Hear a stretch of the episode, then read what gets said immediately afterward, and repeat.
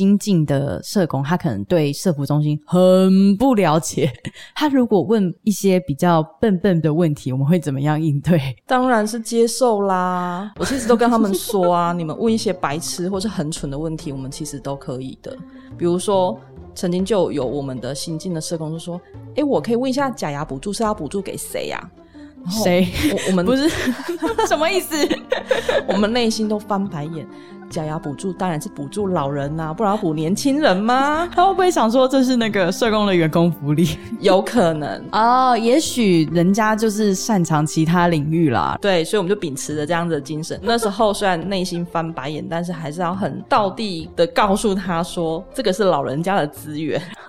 然后其实这样子的。事前的告知，其实也让他们敞开很多心房，就是也愿意让我们知道他的问题在哪里。如果我在一个这么开放讨论的地方，我也会自己催促自己说，那我也要希望自己有朝一日可以提供协助。有，他们确实有你讲的那个样子，他就想说，我也要成为这样子的社工，我不要常常被别人帮忙，改天换我帮忙这些前辈。